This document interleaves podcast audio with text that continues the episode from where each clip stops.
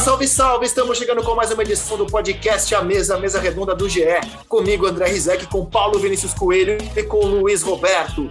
Nesta sexta-feira, a gente acordou com uma notícia muito impactante. Aliás, desde ontem que o Diário AS da Espanha crava que Cristiano Ronaldo deixa a Juventus, sim, ele já deixou a Juventus, e o seu destino seria o Manchester City. O que estaria faltando para o acordo ser anunciado, segundo o que publica o AS desde quinta-feira, é que a Juventus queria o Gabriel Jesus e Pepe Guardiola considera o Gabriel Jesus inegociável. Rapaz, que notícia é essa, Paulo Vinícius Coelho? Tudo em paz com o amigo? Tá acontecendo tudo, Rizek, tudo, tudo, tudo. Aí o Solskjaer falou que o, o, Manchester, o, o Cristiano Ronaldo é o maior jogador de todos os tempos, que a maneira de contrapor o Guardiola, que diz que o Messi é o maior de todos os tempos. E eu tô lendo aqui na Gazeta dello Sport, Guardiola não cede Gabriel Jesus. Que importância tem isso?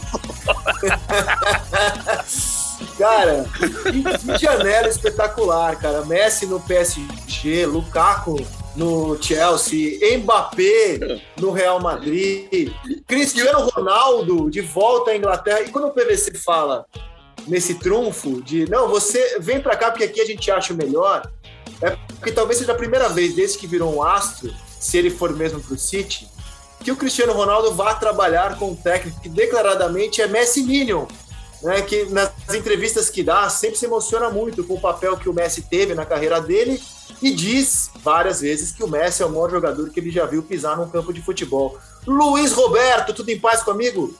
Salve, salve, centésima edição do podcast A Mesa. Parabéns, André Rizek e PVC, que estão desde o início que implantaram esse podcast, que é um sucesso e que faz parte do cotidiano da gente. É uma delícia quando a gente vai para o exercício na sexta-feira e na segunda, ouvindo a edição zerinho do nosso podcast muitos, muitos mais para vocês, para nós. E muito obrigado por me colocar nesse time. É uma honra muito grande trocar com vocês. Rizek, você sabe que o, o Guardiola, na verdade, ele já botou a janela de daqui três anos em polvorosa, porque ele disse que vai dirigir uma seleção. E aí todo mundo quer.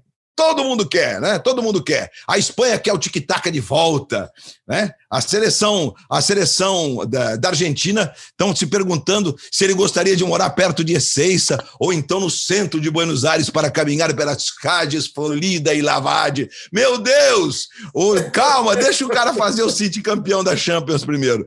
Mas é bem legal, né? É bem uma, é uma, é uma discussão bem legal. Isso você quer? Você quer na Canarinha? Você quer, Luiz Roberto? Eu quero, eu quero, eu quero. Com o maior respeito aos técnicos brasileiros, eu não sou desses que acham é, que o futebol brasileiro não poderá ter na sua seleção um estrangeiro. Eu acho que o mundo globalizado mudou, é, né? E, e, e consequentemente, é, acho que seria uma experiência, uma experiência espetacular. A gente está falando depois da Copa do Catar, né? Seria uma experiência espetacular. E você sabe, Rizek PVC, é, que conversando com um cara de duas Copas do Mundo, jogador em atividade, jogador acima da média totalmente, eu fiz a seguinte pergunta: é, na Europa, pelo que a gente ouve, o treinador e sua comissão técnica, eles têm que ter 70% de conhecimento e 30% de gestão. No Brasil, qual é essa proporção? A resposta foi: é o inverso. E não adianta que, se não for o inverso, no Brasil não vai dar certo. O jogador brasileiro tem um componente emocional muito importante. O técnico precisa colocar esses caras no prumo emocional, resgatar a autoestima. É mais importante o cara ser bom de gestão do que de estudo. Olha só que depoimento legal. O cara jogou na Europa, com vários técnicos importantes. Então é um depoimento muito legal. Eu só não falo quem é, porque, enfim, ele está em atividade, não quer entrar em conflito com os técnicos brasileiros sobre a questão de conhecimento. Mas ele acha que no Brasil o sujeito tem que ter 30% de conhecimento, embasamento, estudo, etc., é, e 70% de gestão, de conseguir trazer para para uma vibe bacana o cada jogador e tirar dele o melhor no sentido emocional, que o jogador brasileiro é temperamental. Então, a, a, o que eu acho é o seguinte: o, o, Guardiola, que é um poço de conhecimento, provavelmente a relação dele seja, seja 80, 20, 80 de conhecimento, 20 de gestão, mas quem trabalha com ele diz que não, que ele é 80 de conhecimento e 80 de gestão, porque ele é 160. Ele sabe mais do que todo mundo. Então seria lindo você ter um Pepe Guardiola é, e, e, e, o legal dessa história é que ele, com disposição de deixar a estrutura de um clube. O que faltam para o 100 são as lambanças que ele fez na última final da Champions. Desculpa fez. interromper, mas não resisti. Não, não, fez, fez, fez. A gente concorda. A gente concordou com isso. É, enfim, mas ele mesmo acho que concorda, né? Claro, não acerta sempre. Escolhas são, são feitas no calor de, de desses micro decisões e a, a, mil por hora, e nem sempre o resultado é positivo, né? E a gente pode entrar na Copa do Brasil para tratar das mudanças que o Renato fez, por exemplo, no intervalo do jogo do, do Grêmio Flamengo, e que muita gente imaginou que elas não surtiriam o efeito que elas, que elas trouxeram, é, ajudadas, evidentemente, pelas decisões do Luiz Felipe do outro lado, que encheu o time de atacante e deixou um monte de espaço para o Flamengo jogar.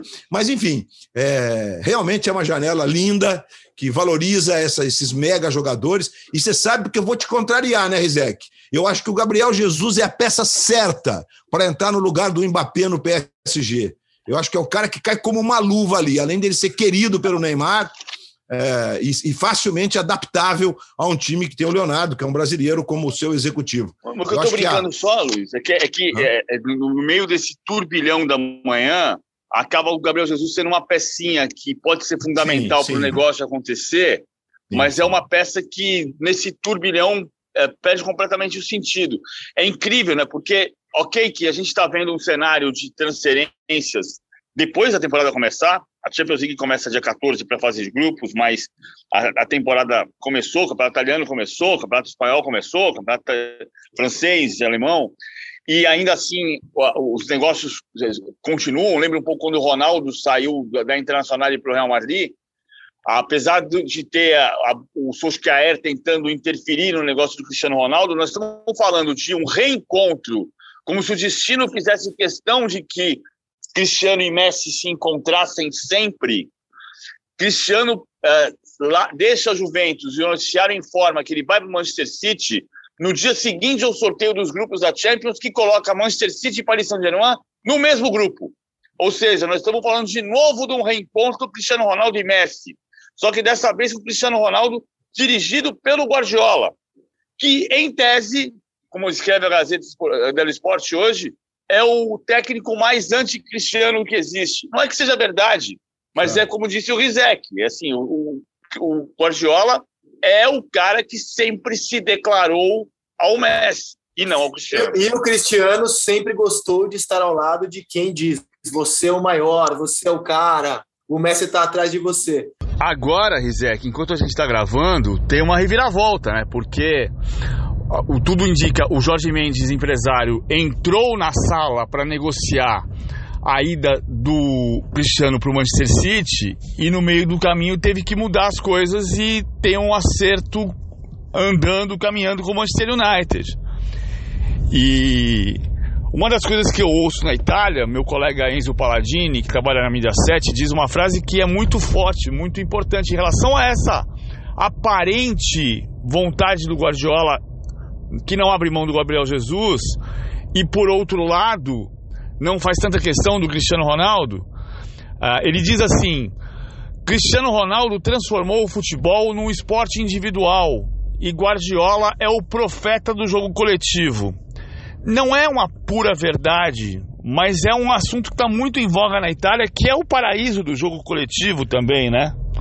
Então, Uh, aparentemente o Guardiola teve alguma restrição em relação à ida do Cristiano Ronaldo, teve restrição claramente à saída do Gabriel Jesus, e isso dá uma reviravolta no mercado. Incrivelmente dá uma reviravolta no mercado e o Cristiano volta para colocar o Manchester United de novo num patamar diferente. Porque o Manchester United pode passar a disputar uma Champions tendo Pogba, Cristiano Ronaldo, Bruno Fernandes, Jadon Sancho, então pode ser um time Rashford pode ser mais competitivo do que ele aparentemente uh, é. Com o Cristiano pode mudar um pouco esse cenário, né? Voltar para ter... enriquece o Manchester United na com o Cristiano chegando lá. E nesse momento parece mais provável. Agora, o Gabriel Jesus, eu gosto muito do Gabriel Jesus. Acho até que ele é melhor do que aquilo que ele já entregou até agora no futebol. espero que ele entregue mais, porque vejo mais potencial nele. É que, assim, nesses nomes todos que a gente está tratando aqui, né? Lukaku, Messi, Mbappé, Sérgio Ramos, o Gabriel ainda não fez o não. cartaz dele, né? E agora, olha só, gente, que temporada a gente eh, está se desenhando, né? Que já em plena pandemia, que janela a gente teve, Luiz Roberto, e não, aguardando ainda o desfecho para onde vai Cristiano Ronaldo. Então, é impressionante, né? No caso do Cristiano e essa entrada agora do, do United, claro que o Cristiano, o quesito número um, é o quesito do que ele pode entregar hoje em dia como centroavante, né? É, mas certamente é uma indústria, né? O Cristiano Ronaldo é uma, é uma grande indústria. Veja só a repercussão, o espaço que ele está ocupando aqui com a gente, né? E isso está acontecendo no mundo inteiro. Você imagina o tamanho do Cristiano Ronaldo do ponto de vista dessa indústria que ele representa. E o United, que é o pioneiro de ações em bolsa e tudo mais, pensa nesse conjunto de coisas, obviamente. Então seria sensacional do ponto de vista de um time, de um clube que é há muitos anos o número um no topo da lista dos mais ricos, dos mais poderosos e que não ganha o que se pretende, o que se dispõe a ganhar, né? Isso deve ter provocar um incômodo muito grande nos gestores do, do, do, do Man United. Agora, certamente, do, na cabeça do Cristiano, eu imagino, que ele tem, aos 36 anos, uma volúpia de continuar produzindo e disputar mais uma Copa do Mundo com Portugal em altíssimo nível, talvez passe pela cabeça dele, é uma dedução, mas eu acho que é pertinente pelo que ele é, que talvez o Guardiola possa ser o único cara no planeta que ainda dê a ele algo de novo que acrescente ao jogo dele, porque quando o Guardiola diz que trabalhar no City hoje, ele tem um encantamento, porque ele senta para ver os, os, treinos das divisões de base, e ele sabe que tem cinco moleques que ele vai interferir, e eles serão grandes jogadores por interferência dele, você vai, poder do Guardiola. Então a gente realmente está falando de um planeta que é absurdo, né? Que certamente o Gabriel Jesus não frequenta esse planeta ainda. Eu vou até colocar entre vírgulas um ainda. Porque a gente não sabe, de repente, um PSG desse jeito, conquistando a Champions, o cara se destacando e coisa e tal, o cara pode passar a frequentar esse planeta sim, por que não? Né, e numa semana que a UEFA escolheu o Jorginho como craque da temporada. Então você, vê que nós temos o Jorginho, o ítalo brasileiro, o Jorginho, o Jorginho, o nosso Jorginho de Santa Catarina, né? E não o Kanté, né? companheiro dele de time no Chelsea. Claro que tem o peso é, da Eurocopa, sim, tem, evidente, deve ter mesmo, né? Porque o Jorginho foi muito bem na Euro, porque a, a UEFA ela, ela, representa clubes e seleções né, nesse conjunto. A UEFA mais clubes que seleções, mas as seleções têm o seu peso, né? Diferentemente de, de se os clubes fossem escolher, eles ignorariam as seleções. Então é todo, é todo um processo que, é, que, que nos provoca uma reflexão muito bacana e que mostra o poder dessa indústria. Né? Porque o Messi, embora ele seja aquele cara mais acanhado, ele leva um turbilhão para Paris. Quando o Neymar foi para Paris para ser, inclusive, talvez o grande garoto propaganda da Copa do Mundo do Catar, que é que é o que são os donos, o Catar é, é dono do, do PSG, né? Nós sabíamos que isso tinha sentido, fazia sentido. Mas, mas Messi mais sentido ainda, né? Então é lindo, realmente é um movimento espetacular é, que, que só valoriza o futebol europeu, os clubes e o futebol de um modo geral. E um alerta para nós do lado de cá, né, Rizek? É, gente, a gente não faz nada, nós vamos continuar sem jogar com esses caras, é, é, sabe? A gente não consegue ter o VAR direito, a gente não consegue ter a, a tecnologia do gol, do gol não gol, né? É, que não é o chip mais, tá, PVC? Mas é, é câmera. É o reloginho. Câmeras, é o reloginho. É, é, o reloginho com as câmeras. É, é, porque todo mundo fala chip. Vocês falaram na transmissão ontem, mas todo mundo entendeu. Eu, falei, eu, eu, primeiro eu falei reloginho, depois aí ficou a história do chip. O chip é mais fácil de fazer entender, mas é o reloginho. É isso, é, isso. Mas olha, não, não, te corrigindo. Brasil, Jamais te corrigirei, BBZ. Como é não, que é? A janela do Brasil para os padrões do futebol brasileiro. Muito legal. legal hein, cara? Não, e gol do Corinthians, né? Costa, Nátio no Galo, Douglas Costa no Grêmio, fora a baciada que chegou recentemente, o Tyson. o Flamengo mesmo, né? O Flamengo mesmo, exatamente, que já tinha um elenco espetacular e, e, e se reforçou com peças interessantes a, a janela foi boa, né? Se o, o Palmeiras está trazendo de volta o Dudu para os padrões do futebol brasileiro. Futebol. Sim, sim, não, a janela, sim. Eu não me referia necessariamente à janela, e sim ao movimento todo que envolve o futebol, é o centro do, é, nervoso do futebol, que é a Europa, né, Rizek? Que eles parecem estão cada vez mais restringindo o mercado deles no sentido das ações. Sim. Eles não querem mais, parece, dividir essa, esse know-how que eles têm, né? E isso talvez nos, nos, nos deixe mais distantes do Eles querem que o mundo seja espectador do futebol futebol europeu. Querem. É NBA. Não que a gente seja. É NBA. É NBA. NBA, A. Champions League é a NBA do futebol e cada vez mais é assim. A Champions League nasceu, só, é, é só lembrar sempre a história da Superliga, porque é, é, o, o tempo faz as coisas serem transformadas, né? E a gente falou muito na, quando houve aquela polêmica da Superliga. A Superliga é um projeto de 1986. O Berlusconi dizia, cara, vai ser o, vai ser o futebol dos clubes, e, e, e era, era evidente o, interesse dos clubes construírem uma grande liga. Por isso a, Champions League passou a receber os vice-campeões nacionais dos países mais fortes, depois dos terceiros e quartos colocados de Espanha, Itália, Alemanha e Inglaterra, para transformar no maior campeonato da Europa. A Champions League é a NBA. O que, qual é a gente há, há 40 anos a gente sabe que são dois esportes diferentes. A NBA é uma coisa, o basquete, Euroliga, NBB é outra coisa e o futebol é cada vez mais isto aqui. E só existe uma condição econômica. Eu acho assim, tem uma questão de você conseguir fazer. Se tivesse unidade, a gente não vai ter, do Brasil ter um campeonato nacional que entrasse nesse parâmetro. Não como para rivalizar com a Premier League, mas para ter um campeonato tecnicamente mais importante do que a Liga Francesa, do que, do que o campeonato italiano de dois, três anos atrás. Eventualmente, mais charmoso do que a Bundesliga, onde só ganha o Bayern neste momento da história. Se não fizer isso, ninguém vai olhar para o futebol sul-americano e nós vamos ficar torcendo para jogador brasileiro como a gente torcia para o Ayrton Senna de manhã, para ver se sai um gol do Gabriel Jesus ou do Neymar e se ele pega uma bandeirinha do Brasil para fazer assim, para a gente no dia seguinte falar assim: olha que bonitinho que ele está lá com a bandeira do Brasil. Ah, estou alinhado totalmente com a tua linha de raciocínio. É, é bem por aí mesmo, é bem por aí mesmo. É, é impressionante o que está acontecendo e a gente parece que está preocupado com outras coisas. Parece não, estamos preocupados com outras o Brasil, coisas. né? O, é. a, a, pauta do Brasil é realmente é, é. em todos os setores. É bizarro, é bizarro. É muito deslocado. Mas voltando à pauta do nosso podcast, o, o, o Luiz falou do que o Guardiola pode oferecer ao Cristiano Ronaldo. O Zidane foi um técnico que ofereceu muito ao Cristiano Ronaldo, né? O Cristiano, e eu digo isso baseado em matérias que eu li no El País, o maior jornal da Espanha, durante a passagem do Cristiano Ronaldo pelo Real. O Zidane chama o Cristiano Ronaldo para uma conversa e fala assim: ó, você quer prolongar a sua carreira? Você é uma máquina de recordes, de estatísticas. Você quer prolongar a sua carreira em alto nível? Tem um jeito de você fazer isso. É, é, você, você precisa ocupar um espaço menor do campo, você precisa ser mais referência do ataque, você precisa fazer funções que, que te desgastem menos, te deixem mais próximo do gol. O Benzema vai se desgastar aqui por você. Você vai ter que sair de alguns jogos, eu sei que você não gosta. Então o Zidane transformou muito o Cristiano Ronaldo e, eu sei que o PVC discorda, mas no meu entendimento, transformou o Cristiano Ronaldo em um centroavante. Centroavante no sentido daquele que joga no centro do ataque. E acho que ele é, ele é um centroavante e acho que ele será um centroavante no City. O City buscava um centroavante tentou o Harry Kane, o Kane seguiu no Tottenham.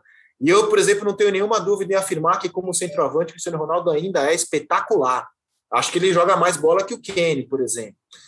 E, e o Guardiola, se ele for trabalhar, é nessa função que ele vai jogar, é, como centroavante no City, certo, PVC? Vai, porque ele está tentando fazer o Ferran Torres ser centroavante, o Ferran Torres não é centroavante. Agora, eu só, só penso assim, o Cristiano, quando você põe no centro do ataque ele, ele não rende do mesmo jeito. Então, ele, ele é um centroavante de movimentação, para chamar a palavra de centroavante. Ele ocupa o centro do ataque. Ele ocupa no Manchester United também, no começo de carreira, mas não era a prioridade dele. O time do Manchester United, campeão da Europa em 2008, tinha Tevez e Rooney no centro do ataque, e o meio campo da decisão tinha Hargraves, Carrick, Scholes e Cristiano do lado esquerdo. O Cristiano fazia o tridente entrando em diagonal para se aproximar de Tevez e Rooney. Na Juventus, quando ele tem, por exemplo, Morata por dentro, o Cristiano passa a ter a liberdade de sair para virar o segundo homem e inverter, e ter um centroavante que faça que faça a parede e ele passa a ser o mais avançado. E o, e o, e o Guardiola vai saber usar isso. Embora tenha uma, uma experiência nos times do Guardiola fracassada, que é o Ibrahimovic, né? O Ibra foi um problema para o Guardiola na temporada 2009 e 2010, porque ele puxou o Messi para ser ponta de lança e fez um 4-2-3-1 com o Ibra de pivô na frente. E o Ibra não gostava de jogar daquele jeito, e o Barcelona não gostava de jogar daquele jeito, e o Guardiola não gostava que jogasse daquele jeito. E saiu daquela temporada que ele perdeu a, a Champions para a Internacional ali na semifinal, e acabou surgindo na sequência daquele time com a saída do Ibra, a, a melhor versão do Barcelona de todas, que foi o Messi de falso 9. Então vamos ver como é que vai ser essa adaptação. O jogo contra o City contra o Norwich, semana passada, uh, ele fez um 4-3-3, mas na movimentação era um 3-2-5, e os cinco da frente eram Gabriel Jesus, Bernardo Silva, Ferran Torres, Gundogan e Grealish, nessa ordem. Aqui é fácil. Sai o Ferran e entra o Cristiano. Mas ele precisa ter uma movimentação de inversão de posições. E o Jesus pode eventualmente ajudar se o Gabriel Jesus continuar no City. É. Eu acho que, do ponto de vista da ambição, Luiz, desculpa te interromper, é porque Imagina. assim, o Ronaldo é um cara ambicioso. Por mais que ele tenha a idolatria no United, do ponto de vista da ambição esportiva, é óbvio que o City hoje seria, uma, seria o melhor destino. Seria o melhor destino, estou totalmente com vocês.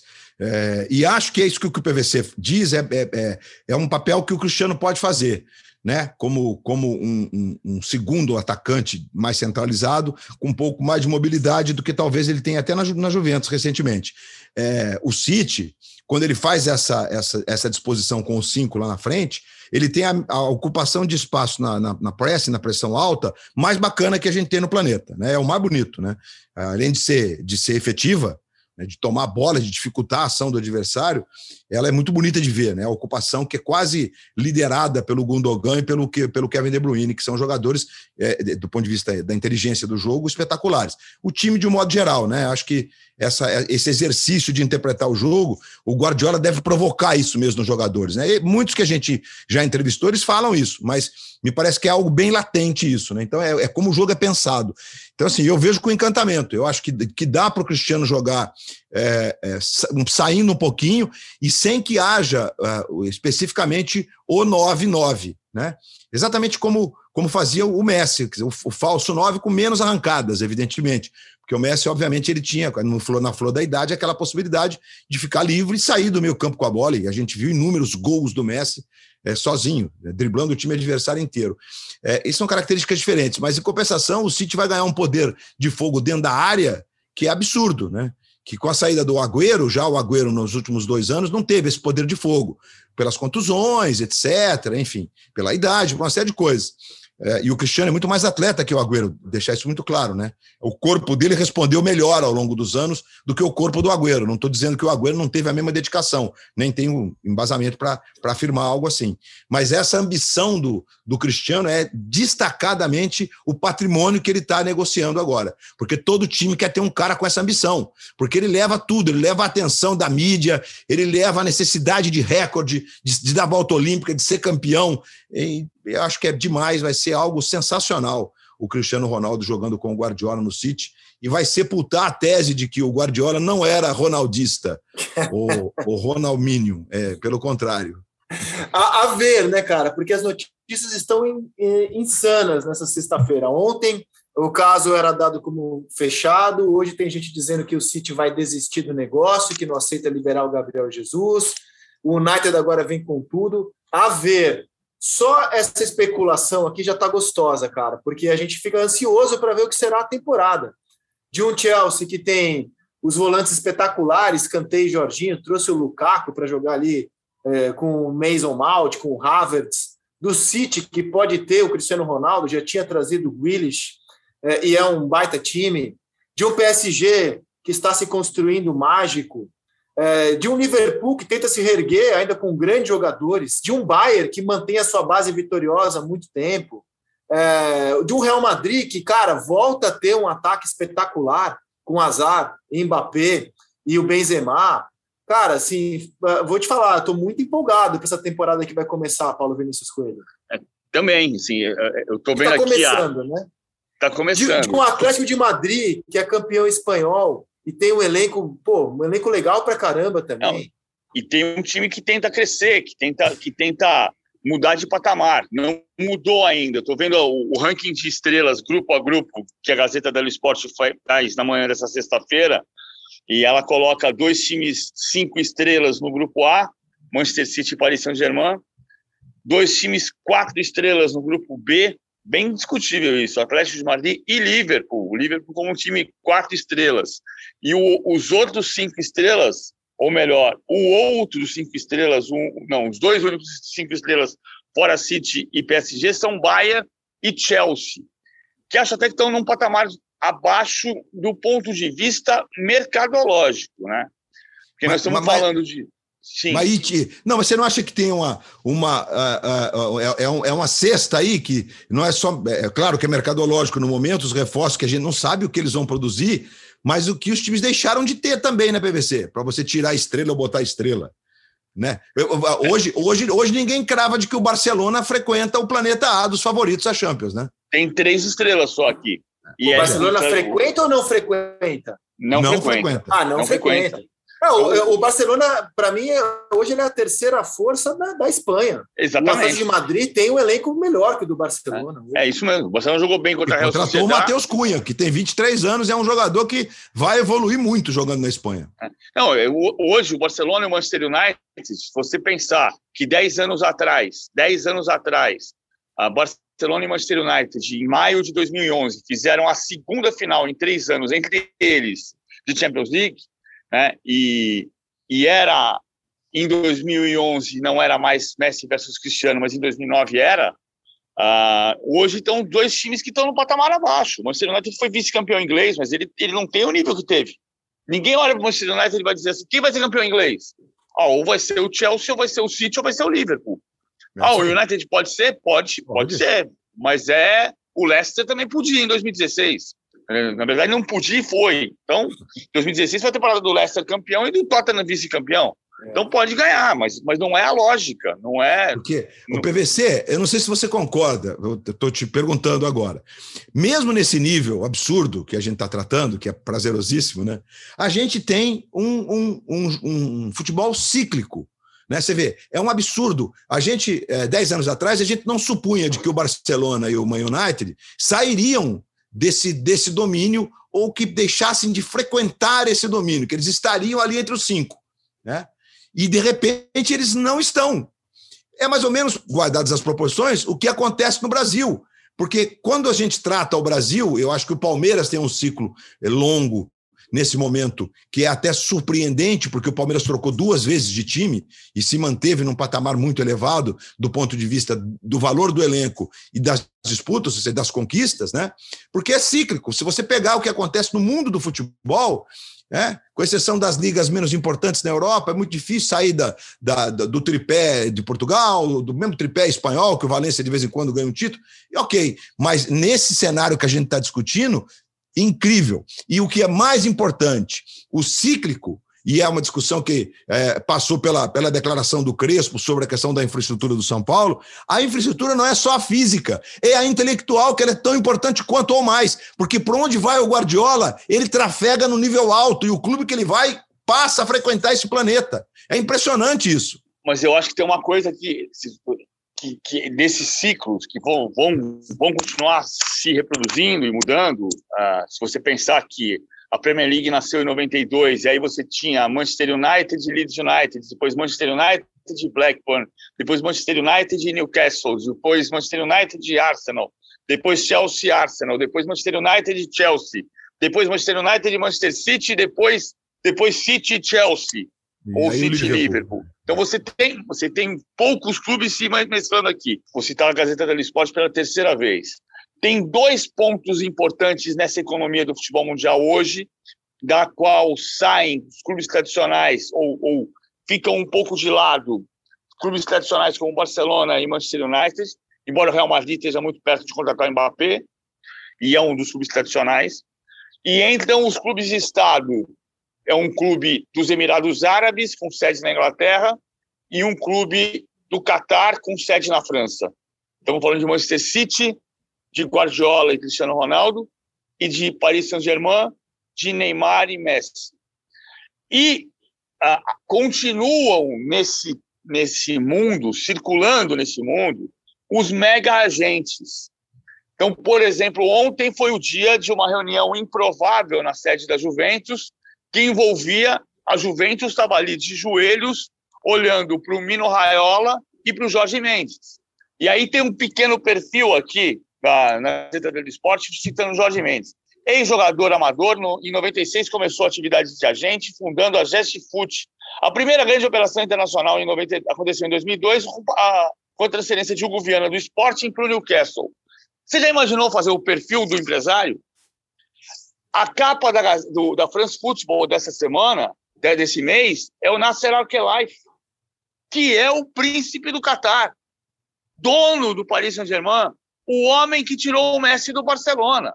Então, nós estamos falando dessas mega operações feitas pelos mesmos agentes. A gente cansou de fazer vício no futebol brasileiro. Ah, no Brasil, a Lei Pelé causou a dependência do jogador, do, do, dos clubes dos empresários. Não é verdade que é no Brasil. A Lei Pelé, como a Lei Bosman, entregou o domínio para o jogador. Se o jogador não tem competência de gerenciar seu próprio futuro, ele entrega para o empresário. E o empresário vivo vira uma grande mega empresa que vai discutir hoje com os clubes de Estado. Então a Juventus estava de joelhos numa reunião com o Mino Raiola e o Jorge Mendes para saber como é que ela ia tentar manter ou como é que ela ia conseguir substituir o maior aspas que ela teve nos últimos três anos. Essa economia se transformou. E aí você tem um clube como o Barcelona que deve um bilhão e meio de euros. Quanto? A bola não bate Repita. na trave por acaso. Quanto que deve o Barcelona? Um bilhão e meio de euros. É, 8 bilhões de reais. É, só, um, só um detalhe, né? O Nasser Al-Khelaifi, eu sei que a gente é, o PVC falou é. no sentido figurado, ele não é príncipe. Sim. Né? Ele é não, tá longe disso. Empresário. Tá longe disso. E ele que não apareça muito, que, os cara, que o cara lá corta as asinhas dele. É, é ele é o empresário, presidente é, do, não, do PSG. Do Paris Sabidamente, ele era ele é preparador de tênis. Do, do é. fundo, ele é o CEO do fundo do governo do Catar, que Isso. aporta grana no, no, no PSG. No PSG. Isso, a tal da Qatar Foundation. Mas claramente a história todo mundo sabe, né? Enfim, a gente tem brasileiros que trabalham com o Emir do Catar, né? Que, faz, que fazem parte do staff dele, gente que foi para trabalhar no futebol no Catar e de nível de excelência de trabalho foram convidados a trabalhar com o Emir do Catar, que quando foi para a Rússia para receber as chaves da Copa do Mundo, eram dois Boeings, um de stand-by, inclusive, né?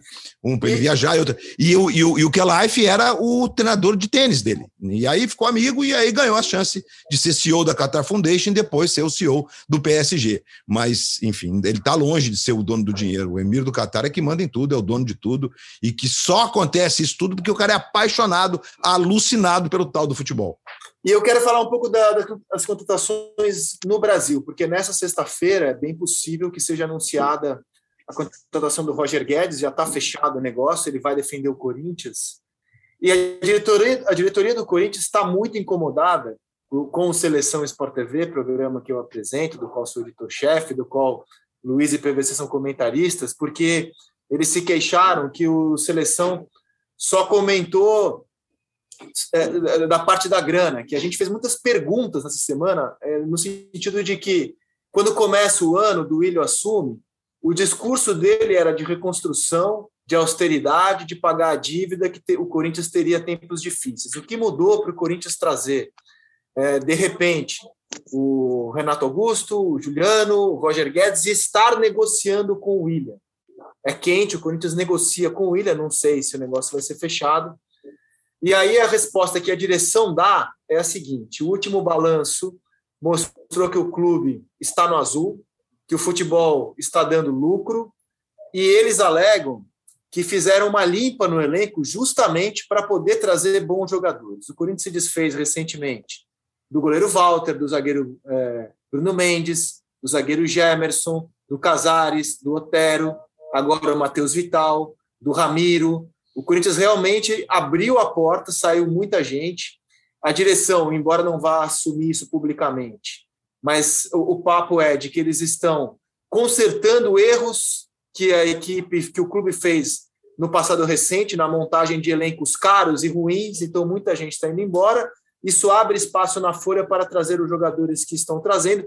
Segundo a direção, sem comprometer esse superávit que foi anunciado nessa semana do primeiro semestre de 2021.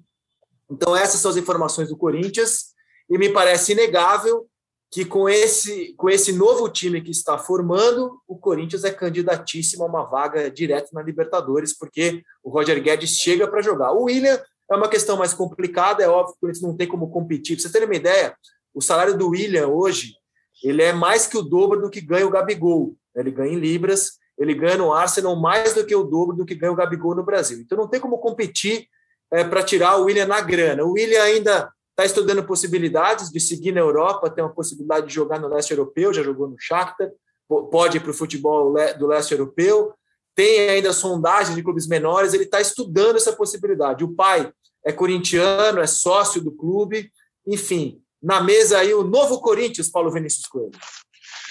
O William, o William não, é, a gente tem uma, uma tendência a achar que o William fez uma temporada terrível no Arsenal. Na verdade, ninguém está dando certo no Arsenal. Mas o William fez 25 partidas, das quais 16 como titular. Fez um gol e deu cinco passes para gol no campeonato inglês. Ninguém deu mais passes para gol do que ele no elenco do Arsenal na última Premier League. Se ele eventualmente vier para o Brasil, ele tem mercado na Europa, vai ser muito útil para o Corinthians, vai ser muito importante para o Corinthians. Agora, é uma operação cara. O Corinthians ainda não, não sacramentou, né? tem, tem que de, definir as bases desse novo contrato com a Caixa para poder receber, pegar um pedaço da bilheteria a partir do ano que vem, ou seja, voltar a ter dinheiro do estádio entrando no clube. Ah, os, acho que o, Duírio está conseguindo fazer uma gestão de recuperação financeira, ou pelo menos de um esboço dessa recuperação financeira. O Corinthians tem apenas dois terços da, da dívida do Barcelona. Então, então a situação é menos caótica. Não. Então, é, é caótica do mesmo jeito. Tem que acabar, você tem que conseguir ter uma dívida que você tenha mais receita do que dívida. O Corinthians tem muito menos receita do que a dívida que bateu um bilhão de reais. Ah, mas ele precisa de um time competitivo para fazer receita. E você ter Roger Guedes, ter Juliano, Renato Augusto, você devolver um pouco do ânimo com três jogos sem perder, com duas vitórias ganhando na Arena da Baixada, se preparando para ir para Porto Alegre enfrentar o Grêmio com otimismo, tudo isso muda um pouco o astral e o Corinthians precisa voltar a fazer dinheiro, né? E... É, eu acho, assim, PVC e Rizek, que é, é, é, bem importante a gente destacar o caminho da engenharia financeira que o Corinthians trilhou, porque me parece o caminho possível, né? o caminho que era possível para curto prazo. Você tinha mesmo que cortar alguns salários para fazer disso um montante de dinheiro para aportar esse dinheiro em poucos jogadores com salários muito mais altos, sem a necessidade de pagar a liberação, de pagar o que a gente chamava de passe antigamente. Isso é decisivo. Esses jogadores todos, incluído aí o William, se, se vingar essa negociação, que como disse o PVC é muito difícil, e o William ainda tem um componente de que ele pode produzir na própria Inglaterra, onde a família está muito adaptada, ele tem as crianças, a escola e tudo mais, quer dizer, ficar na Inglaterra mais um ou dois anos é, me parece a prioridade dele.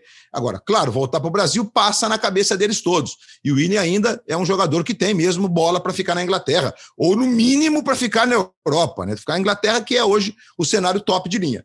Mas, independentemente do Willian, eu acho que se o William chegasse, o Corinthians então ganharia um outro status, porque o William é realmente um jogador que tem conhecimento, identificação, tem aqueles componentes todos que o Renato Augusto tem e ainda mais jovem, um jogador que tem mais mobilidade e tal.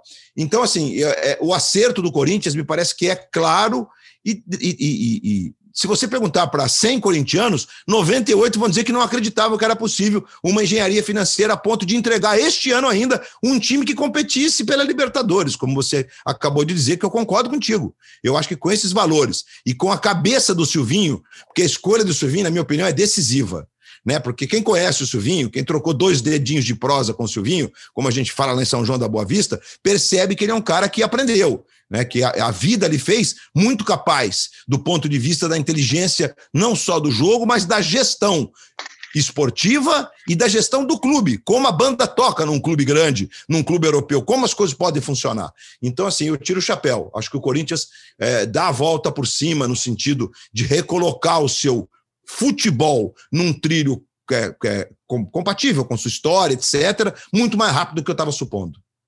É. E por falar em reforços, o Diego Costa está relacionado, pode ser que estreie nesse fim de semana no jogo do Galo contra o Bragantino. Galo fechou a rodada de Copa do Brasil nesse meio de semana. Flamengo massacrou o Grêmio. O Atlético Paranaense ganhou do Santos. O Galo ganhou do Fluminense fora de casa e o São Paulo empatou com o Fortaleza. Dentro Qual do foi... favoritismo prenunciado segunda-feira, né? Por enquanto, né? Verdade, Luiz Roberto. Você, você soltou que o Fortaleza era favorito contra o São Paulo. Eu, eu, discordava do amigo que eu não contava com o Thiago Volpe falhando daquele. Verdade, jogo. teve isso, teve isso. Deveria Falha, contar, porque ele falhou contra o Grêmio na Copa do Brasil, semifinal, falhou no jogo de ida contra o Palmeiras na Libertadores e agora falha no terceiro mata-mata seguido, Luiz. É verdade, ele falha mesmo nos momentos agudos. Enfim, o dilema do gol do São Paulo já foi amplamente discutido, não era fácil, é uma substituição tensa por se tratar do maior jogador da história do São Paulo, Rogério Ceni, quando parou de jogar, e foi um, um calvário para o São Paulo até chegar o Volpe, que pela personalidade que tem conseguiu segurar a onda, isso é indiscutível, é, mas que ele também acumulou falhas em jogos grandes importantes. É bom lembrar que o Rogério também tem falhas em jogos grandes importantes, como a final da Libertadores de 2006 quando o Rogério fala clamorosamente no primeiro gol do Inter, no jogo que terminou 2 a 2 São Paulo esteve na iminência de ganhar aquele jogo e levar a disputa para a prorrogação em Porto Alegre, havia perdido no Morumbi com os gols do Rafael Sobes. É, mas, assim, é, Rizek, acho até é, que o São Paulo, no caso específico do São Paulo, que talvez foi o favorito que menos impôs a sua, a sua superioridade, e era, e era a proporção que a gente, quando você me perguntou na proporção, eu disse lá 52 a 48, né, o Fortaleza. Era a, a, proporção menor mesmo. É, pelo momento do Fortaleza, evidentemente, que eu acho que no, no, papel, se você lê isoladamente os elencos, o São Paulo tem até onde mais buscar, tem mais recursos. Né? O Fortaleza que agora vai ter até o Lucas Lima, não na Copa do Brasil, mas vai ter o Lucas Lima. É, então, assim, é, é, é o São Paulo, acho que até fez um jogo bacana é, nessa partida contra o Fortaleza, com nuances diferentes do jogo que o São Paulo perdeu por 1 a 0. Os dois técnicos trabalharam muito e ambos tentaram surpreender no que é possível, como fez o Cuca com relação ao Fluminense da segunda-feira para a quinta-feira. Né? Houve uma mudança de, de posicionamento dentro do campo, é, geograficamente falando mesmo, para ocupar os espaços, o posicionamento do Nacho. Aliás, o PVC comentou o jogo, ele vai falar com precisão é, sobre essas mudanças que foram bem importantes para um Atlético que poderia ter resolvido a classificação. Então, assim, eu, sa eu, eu saí dessa rodada com a sensação de que talvez eu vá ter que rever os meus percentuais, porque eu acho que o São Paulo pode se classificar mesmo. Eu acho que o, o, o, São Paulo mostrou que ele entendeu num dado momento o nível do jogo que ele tinha que fazer contra o Fortaleza, que se mostrou coletivamente mais competitivo que o próprio São Paulo no jogo. Né? Então, bem legal. O Grêmio e Flamengo é um jogo especial, porque são dois jogos, um no tempo, outro no outro que é, enfim, que, que, se a gente for analisar aqui, a gente vai gastar um tempão pelo encantamento que tudo que aconteceu, é, tudo que aconteceu provoca um encantamento único para quem ama futebol. A vitória do Atlético sobre o Santos foi dentro da perspectiva que a gente tinha também. O Atlético um pouquinho mais bem arrumado. O Santos está tentando se organizar com alguns nomes que chegaram e tal. E o Atlético vinha é, de, de, bons momentos, inclusive na Copa Sul-Americana. E o Atlético Mineiro venceu o Fluminense, embora o Fluminense. Porque o Fluminense é assim, sabe? O, Fluminense, o melhor momento do Fluminense é, foi com, com o, o, Caio Paulista menos, mas com o, o, o, Biel jogando muito, e aliás, ontem ele entrou e mostrou por que ele faz tanta falta, e com o Nenê gravitando pelo menos meia hora de jogo. Então, assim, é, quando o Fluminense sai disso e perde Caio Paulista e o Gabriel, o Fluminense perde o seu encantamento ofensivo, o Fluminense deixa de ser o time que ganhou do River. E o Fluminense não tem como repor essas peças, não tem, é impossível para o Fluminense. É impossível nesse momento. Enfim, é uma leitura rápida aqui, um resumo rápido da passada da Copa do Brasil da minha parte. É, eu acho que Fortaleza, Fortaleza tem. Você ia perguntar? Não, ia só, só, jogar, só me jogar na cara do gol. Exatamente. O, o, o, Fortaleza é mais time que o São Paulo hoje, né? Coletivamente. É, é, é. O Fortaleza começou o jogo melhor que o São Paulo. O Fortaleza foi, o São Paulo melhorou no meio do primeiro tempo. O Fortaleza terminou o primeiro tempo melhor que o São Paulo. O Fortaleza, para mim, estava melhor que o São Paulo quando tomou o gol. Aí tomou 2 a 0 em dois contra-ataques. Voltou a ser melhor que o São Paulo e empatou o jogo. Coletivamente, é, é, é sim, é uma, é uma, informação que é deliciosa de, de é, saber. Sim, né? o, isso, Crespo passou, o Crespo passou a segunda-feira, terça-feira, segunda e terça, treinando muito a inversão do lado da jogada. Porque o Fortaleza joga com três zagueiros mas quando ele fecha, ele não fecha a linha de cinco, ele fecha o lado da bola. Então, se o São Paulo ataca pelo lado esquerdo, o Pikachu vira lateral direito e o Crispim fica no meio. A bola invertida, você pega as costas do Fortaleza. E o São Paulo quase conseguiu fazer isso naquela, naquela inversão que o Benítez até pegou mal na bola e deixou o Daniel na cara do gol. O Daniel perdeu o gol. O Marcelo Boeck salvou o gol. Ah, eu não acho que o Daniel Alves jogou mal. Teve, teve uma pequena polêmica sobre o Daniel Alves, mas o Daniel Alves, o Daniel Alves jogou uma partida comum. Não foi uma partida exuberante, nem uma partida ruim. Uma partida comum. É que o melhor do São Paulo é o Rigoni. O Fortaleza, o Fortaleza a gente precisa voltar para um ponto que, para olhar a grandeza de alguns clubes, algumas coisas não são mais opinião. Né? Por exemplo, eu sempre fui contra a unificação dos títulos brasileiros, mas unificou. Isso não é opinião, é fato. O Fortaleza é duas vezes vice-campeão brasileiro. Isso aí. E ele pode chegar na decisão da Copa do Brasil. Pode. É claro que vai ter um confronto difícil. Se passar pelo São Paulo, vai pegar Atlético ou Fluminense, é difícil. Mas ele tem um time que pode pode já melhorar daqui a pouco no campeonato. Pois é. Ele pode ser finalista da Copa do Brasil. Ele não vai ser, pode, ser claro. favorito. Ser uma eventual final, Flamengo e Fortaleza, ele não vai ser favorito. Mas ele pode chegar. É um, é um time que está jogando para isso. O Voivoda é muito bom treinador. O Atlético tem essa questão do Hulk e do Nacho, né? Porque o Nacho foi mais decisivo no jogo contra o Fluminense. O Nacho fez um gol e deu um passe para o gol. É. Só que o Hulk, o Hulk é um é uma, é uma, é uma normalidade. Ele é uma aberração. Ele é uma aberração. É uma aberração. É, ele, ele, domina a bola de frente, você não consegue controlar. Você olha, você olha o Lucas Claro do tamanho que é, e o Lucas Claro não consegue não consegue parar o Hulk. Ah, Agora, ó, se a grande exibição é, da Libertadores jogar, foi do Galo contra o River, a mais impactante, né? porque Flamengo, o Palmeiras e Galo jogaram super bem. Mas assim, a mais impactante foi a do Atlético contra o River. A resposta Sim. veio na sequência, né? Porque a grande exibição é, da Copa do Brasil foi do Flamengo.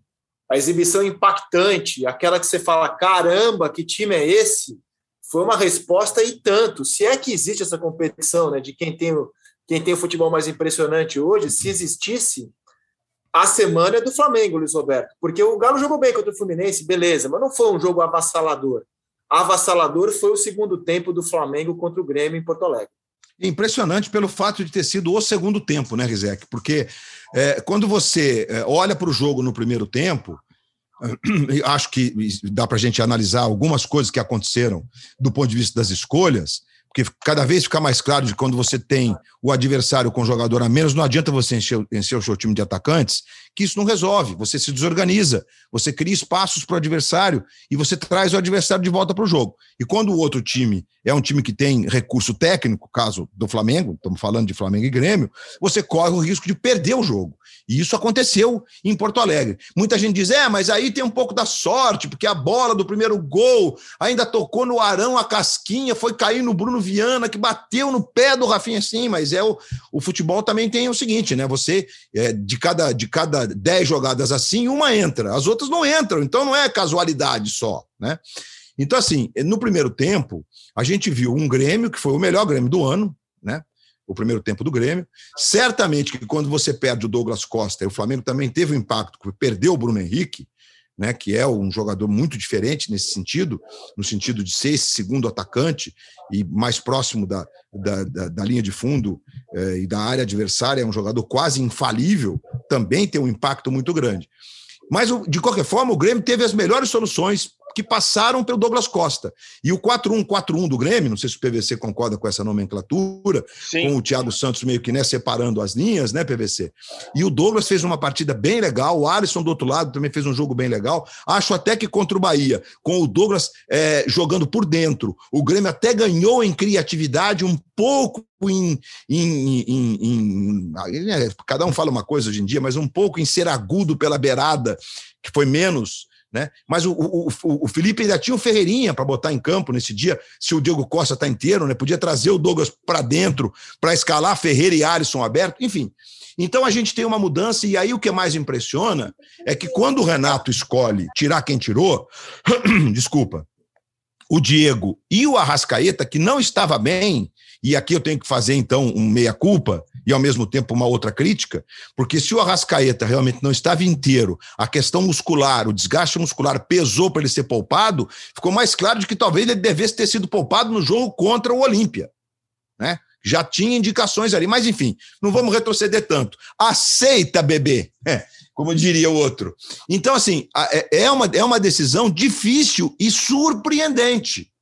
Quando você bota, então, o, o Thiago Maia para compor o meio, do jeito que ele, que ele botou, evidentemente, no, né? E, man, e manter o Everton Ribeiro, que todos sabemos, a gente que está mais de perto, analisando mais profundamente, resgatou o seu futebol nas últimas, no último mês, nos últimos 45 dias. Desde que terminou a Copa América, ele voltou um pouco abaixo e foi readquirindo a sua condição. E o Everton trouxe o Flamengo de volta para o jogo, ocupando espaços deixados pelas escolhas do Filipão. E aí, com a entrada do Vitinho, o Flamengo, esses caras.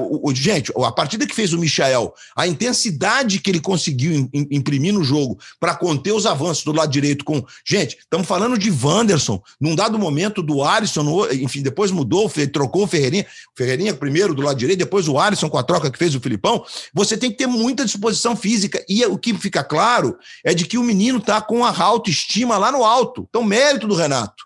Aquela história dos, dos 70-30, 70 de gestão e 30 de conhecimento, isso ficou muito claro. O Renato tem o bem-querer do grupo. Os caras jogam com prazer por conta do que o, do que o Renato está fazendo no vestiário. Então, esse é o Flamengo. E um Flamengo que, inclusive, se dá o luxo, por exemplo, de novo, de não escalar o Pedro. Né?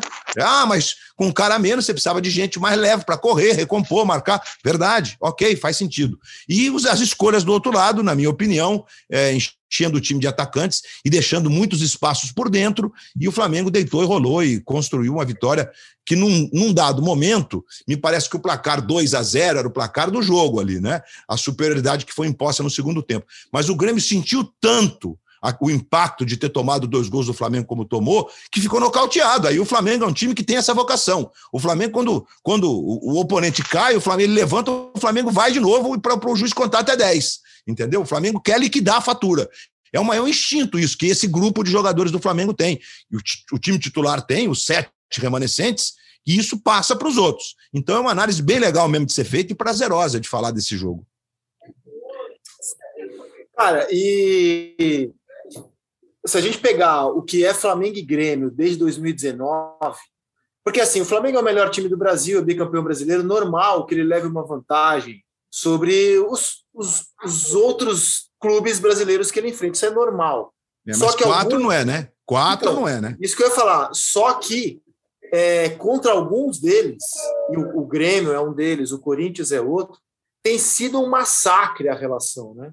O, o, o Grêmio é impressionante o que acontece de 19 para cá. Até quando o Grêmio se vê numa situação vantajosa contra o Flamengo, ele perde os jogos. É, é incrível. É, a não, é incrível. Como... O, o, o Rizek, Outros assim... clubes, o São Paulo, por exemplo, o São Paulo é pior do que o Flamengo. Mas o São Paulo, de 19 para cá, consegue sim, enfrentar o Flamengo. Com exceção do último jogo. Também tomou 5 a 1 Grêmio não Tomou 5 também. Mas o caso do Grêmio é um caso bem, bem, bem peculiar mesmo e chama atenção, porque se não vejamos, quando a gente lembra de 18, que eles se enfrentaram na Copa do Brasil, é, o Grêmio é, ganhava o jogo de Porto Alegre até o último minuto, que o Lincoln faz um gol de empate, e aí no Maracanã o Flamengo vence com um gol do Everton Ribeiro até no começo do jogo e tal, mas um jogo que o Flamengo teve um domínio, né? Estamos falando de um domínio assim bem. E não era o Flamengo de 19 ainda. Aí 19 fica aquela, aquela, impressionante, aquele domínio. O Flamengo tira o Grêmio com 5 a 0 do Maracanã na Libertadores. O Flamengo é campeão brasileiro ganhando por 1 a 0 o gol do Gabigol em Porto Alegre, né? Não foi matematicamente, mas foi o último jogo antes do título. Né? Depois o Flamengo foi campeão sem jogar, porque o jogo foi adiado, o Palmeiras não ganhou do Grêmio, e, e matematicamente, então, o Flamengo foi campeão no dia seguinte da Libertadores. E é bom lembrar que no ano passado, no momento de turbulência do Grêmio, é verdade, mas o Grêmio ainda seguindo na Copa do Brasil, onde foi até a final, o Flamengo é de quatro em Porto Alegre. O Flamengo fez quatro, numa atuação do Arrascaeta daquelas de você aplaudir de pé. Com o Gabigol fazendo aquele golaço, chapadinho, né? Que ele costuma fazer, o gol, o gol colher traz para a perna esquerda e manda na gaveta. Foi uma vitória que foi assim, simbolizou a arrancada definitiva rumo ao bi. Então é bem é, é, impressionante mesmo o que acontece nesse confronto, em que é, é a vantagem é histórica do Grêmio. Para Rizek, até 2016, 2015, O Flamengo tinha vencido o Grêmio em Porto Alegre duas vezes. Uma, o título de 82, com o gol do Nunes. Ok, a mais importante. Mas no mais, era um domínio avassalador do Grêmio. E você vê como essa história é, da estatística do retrospecto, né, que é, na verdade, a estatística histórica, não é algo que referenda o que está sendo jogado, ela passa muito pelo grau que os times têm. Né? Então, não adianta. Hoje o Flamengo tem um time melhor, não adianta a gente ficar, ah, mas historicamente o Grêmio, o Grêmio. Agora a gente pode dizer, o Atlético Paranaense que está em vantagem costuma aprontar para o Flamengo. Sim. Em 18, alguns clubes tirou o Flamengo enfrentar. da Copa do Brasil. É. Exato, é. alguns clubes conseguem enfrentar o Flamengo, mesmo não sendo tão bons quanto ele. Não é o caso do Grêmio. De 19 para cá, foram sete jogos, cinco vitórias do Flamengo, dois empates. E a diferença Não, Na verdade, gols... aumentou, Rizek. São nove jogos agora, nove. É, com sete a dois, sete vitórias ah, e dois é, empates. Tá. Isso, e eu não lembro aqui de cabeça a diferença de gols, mas é um negócio absurdo. Teve 5x0 e 4x2 na, na, na Arena e 4x0 na Arena. O Grêmio nunca é. tinha levado na Arena uma, uma, uma, diferença de gols como levou na quarta-feira. É a maior derrota da história do Grêmio na Arena do Grêmio. Você e, pode até discutir o, qual que é mais impactante, o 5x0 do Maracanã, semifinal de de Libertadores ou os 4 a 0 da Arena, pelo fato de ser no Rio Grande do Sul, pelo fato do Flamengo estar com um jogador a mais. E aí o Renato foi adepto, então, já que a gente está falando desse massacre que é a relação Flamengo e Grêmio desde 2019, se não pode vencê-los, una-se a eles. É isso aí. Agora ele está do lado de quem tem massacrado os seus adversários.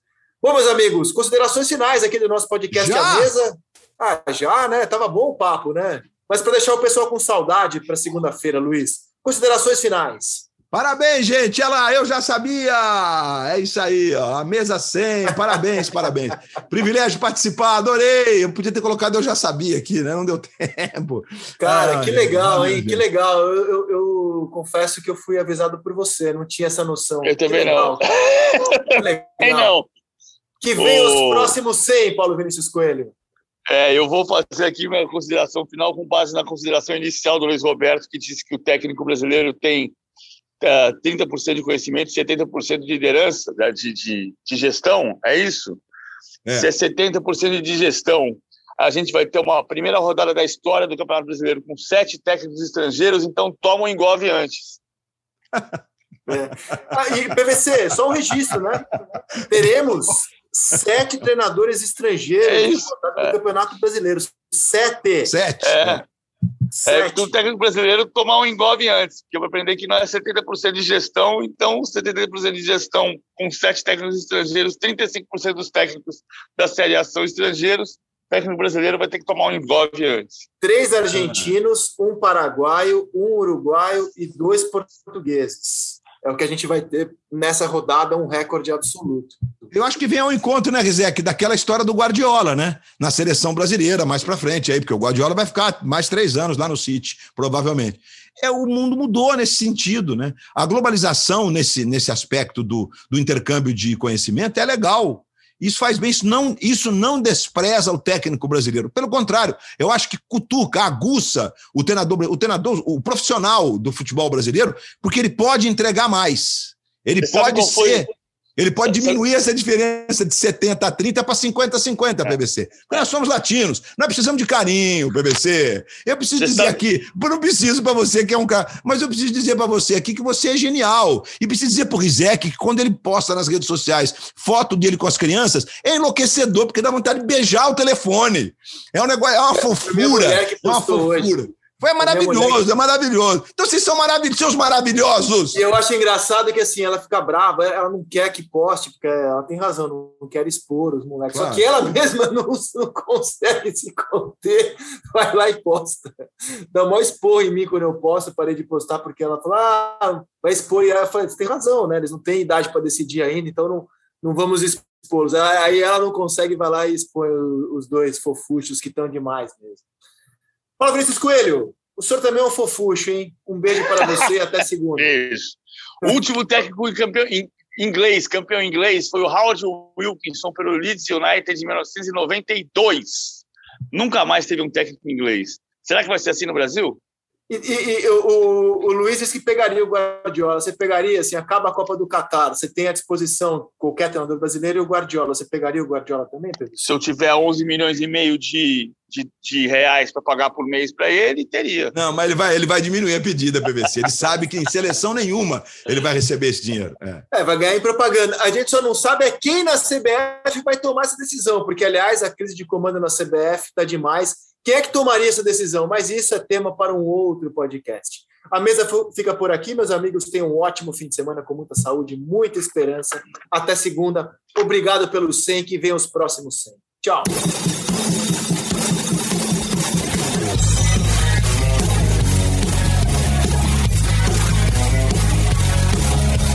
Vem aí o Fortaleza, Pikachu, arrumou lá na direita, cruzamento, ele tá na área, gol, Romarinho, meteu pro gol!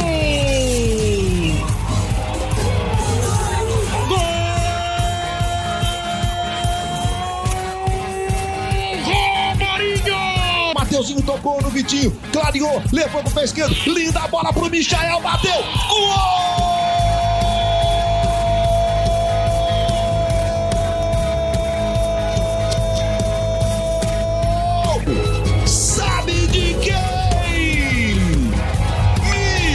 É o! Bola pro Nacho, na entrada da grande área de evolução é pro Hulk, dominou, cara, cara, bateu!